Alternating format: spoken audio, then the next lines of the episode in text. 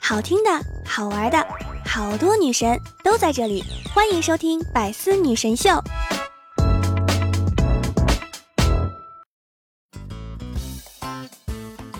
Hello，各位段友，欢迎您收听《百思女神秀》。那我依然是你们的小六六，转眼间就迎来了中秋佳节。皎皎天上月，圆圆中秋节。脉脉星河西，款款逢佳期。个个月饼香，片片桂花风。一一思念至，遥遥祝福聚。六六在这里祝大家甜甜日子美，浓浓幸福随，中秋快乐！不知道大家是否经常和他人互怼呢？有的人一互怼起来呢，就出口成脏；有的人呢比较有文化哈，骂人的时候呢不带一个脏字儿，非常有才华。下面呢，我们就来给大家讲一讲那些骂人不带脏字儿的人才。以前呀，上大学的时候，我们寝室里呢有六个人，只有我自己不太喜欢玩游戏。六六发现啊，玩游戏的人都有一个共同的特点，就是玩着玩着就容易和别人干起来。所以大学那几年呢，我差不多就是在他们的骂声中度过的。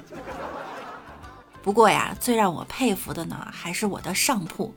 别人虽然都是女孩子啊，看起来比较单纯，但是骂起人来可丝毫不含糊，那整个出口成脏啊。反倒是他呢，出口基本不带什么脏字，甚至呢还有一点幽默。当时啊，我就跟他学了几句，受用至今。比如说，我有密集恐惧症，不能接近心眼很多的人。难道你就是沙里士多德的妹妹珍妮玛士多吗？请问你是秋高吗？我都被你气爽了。你摇摇头，听听有没有大海的声音。虽然说大脑和大肠长得有点像，但是你也没必要在这里面装的东西都一样吧。天气凉了，千万别冻着。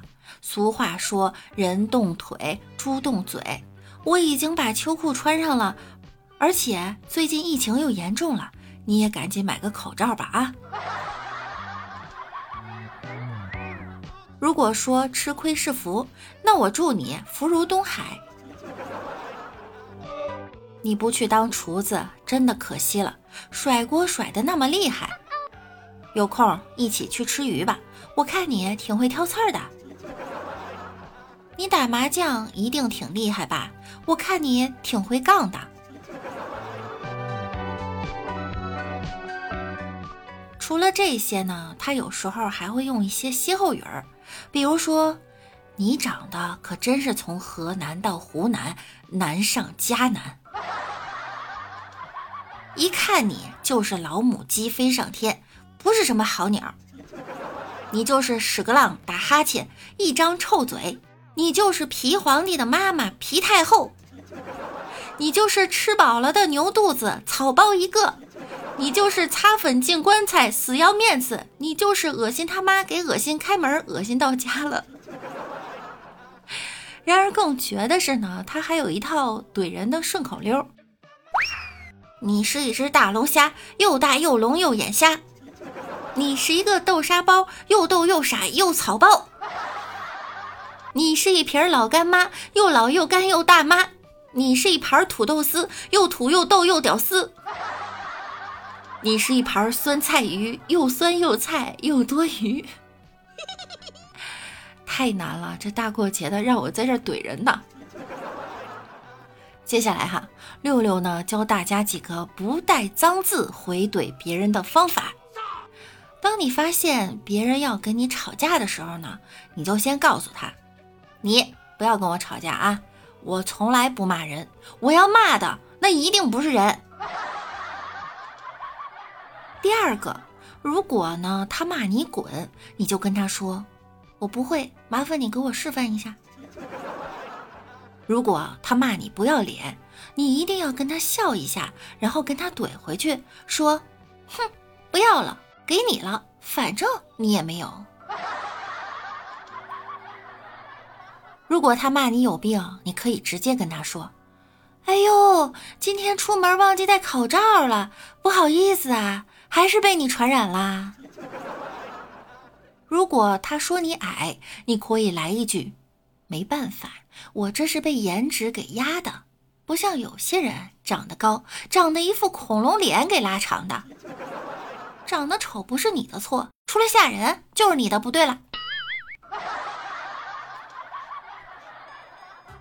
如果他骂你是废物，你就回他一句：“废物起码还可以回收，像你这样的废人都没地方要。”如果他说你各种里面长外面短的，你可以直接气死他，说：“你是卖水管的吧？管那么多。”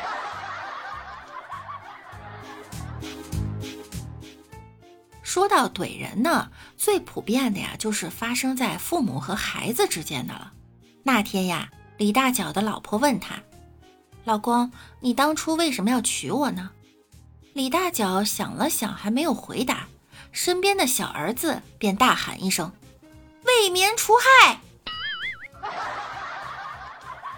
这李大脚还真是好男人哈，燃烧了自己，他照亮了别人。之后，他老婆继续问道：“老公，你说我什么时候才能过上要啥有啥、人上人的生活呀？”李大脚回答：“六七十年后吧。”为什么呢？旁边的萌娃立马插嘴道：“你要啥，我就给你烧啥。”这可是中华大孝子啊！之后，美丽又问：“老公，为什么男人都喜欢漂亮的女人呀？”没等李大脚回答，他儿子又叫道：“因为不漂亮的家里有。”真是母慈子孝，笑死我了。他老婆气急了，但是呢，还是问道：“老公啊，如果有人花一千万买我，你卖不卖？”李大脚回答：“不卖。”为什么呢？同样的，没等李大脚回答，他那孝顺的儿子就开始接话了：“你又不值一千万，没良心的钱，我爸才不赚呢。”这孩子今天恐怕免不了一顿皮肉之苦了。过了一段时间，萌娃和李大脚说道：“听我妈妈说，你想要个二胎。”“对啊，怎么了？”“我怕他跟我分家产。”“可我也没有家产呀。”“你也知道你没有家产，你没有家产，你还要生个二胎？你怎么想的啊？你自己什么情况？”你自己不知道吗？就连你的零花钱都是用我的压岁钱，一天天我上幼儿园就够累了，能不能让我少操点心？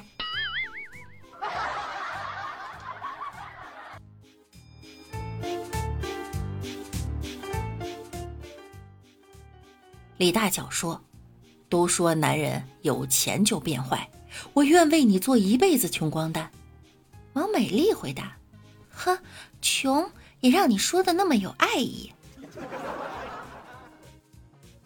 李大脚和王美丽去逛超市，结账的时候，李大脚对美丽说：“信不信我可以不花钱就把这些东西带回家？”切，不信，不信你还不掏钱包？我有钱吗？我。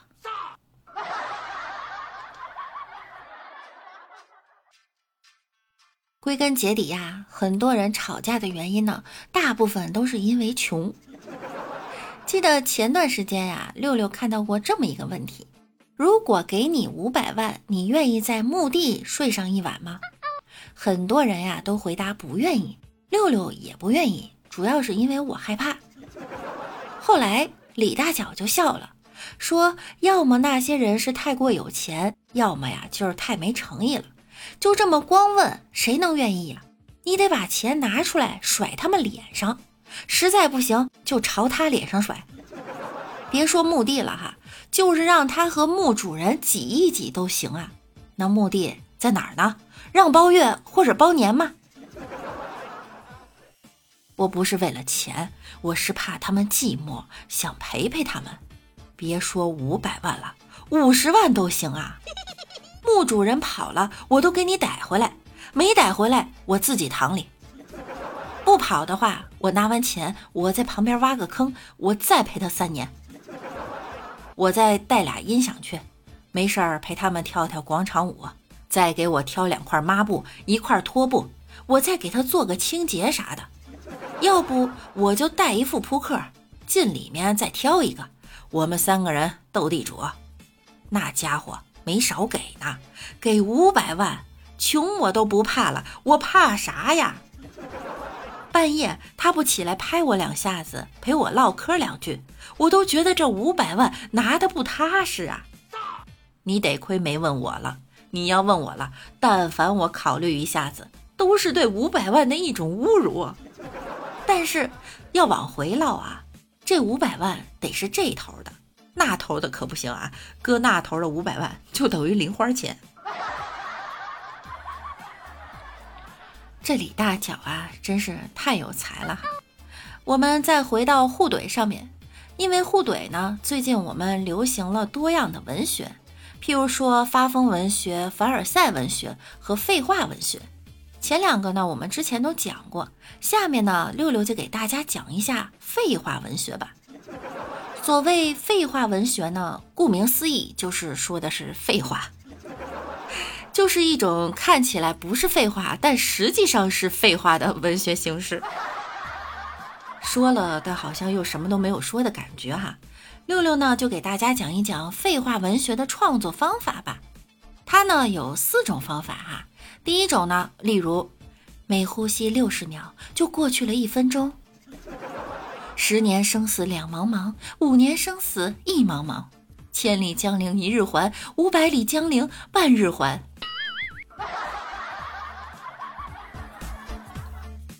还有一种呢是语态转换，例如啊，长江后浪推前浪，前浪却被后浪推。春风又绿江南岸，江南岸被春风绿，真的是废话。第三种啊，叫同义词替换，例如不能说毫无关系，只能说完全无关。第四种，重新表达，例如你看这个面，它又长又宽，就像这个面，它又宽又长。但使龙城飞将在，飞将就在龙城里。不过呀，废话文学呢也不全是废话，废话的句式用好了就很妙。比如废话文学里的鼻祖鲁迅曾写道：“我家门前有两棵树，一棵是枣树，另一棵还是枣树。”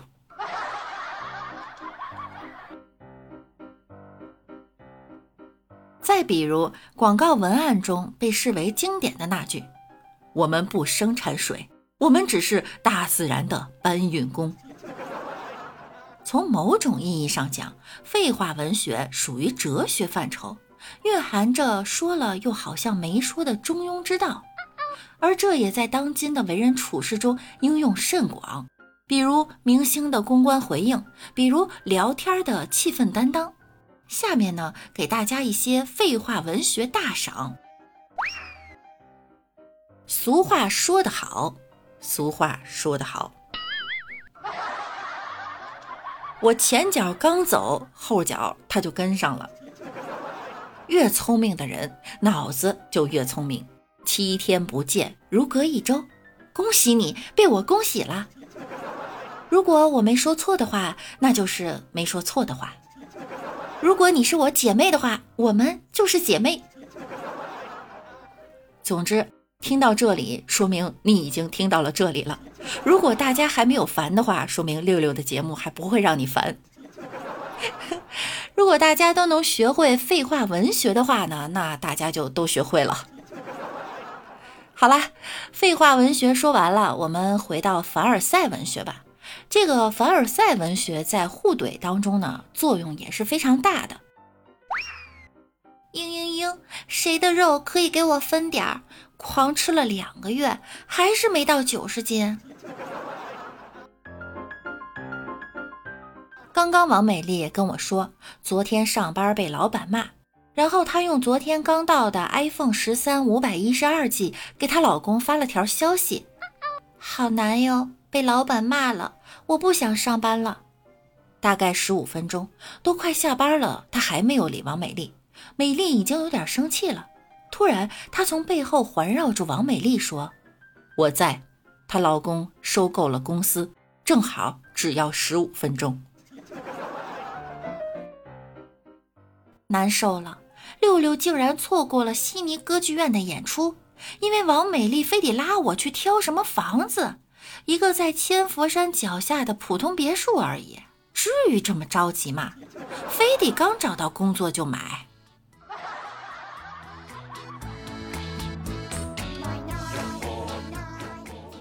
好啦，本期节目呢，在六六的废话中就已经要结束了哈。